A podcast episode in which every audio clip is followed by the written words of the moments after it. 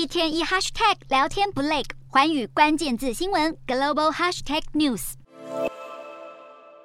现在全球护理人员是严重的短缺，而菲律宾呢，一直是专业护理人员的最大来源国。如今各国想要填补护理人员的缺口，那么菲律宾自然就成了首选。而现在各国大抢医护人才，像是德国政府先前为医院和老年护理中心招聘六百名菲律宾护理人员，不仅为申请者提供了差旅费以及免费的语言培训，还会帮忙寻找住宿。而新加坡也在上个月和菲律宾政府协商，但是世界卫生组织就警告了，大量招聘发展中国家的医护人员，这是存在一定风险的，因为这可能会让医护人员输出国流失关键人员，就会造成公卫体系疲弱，不堪负荷。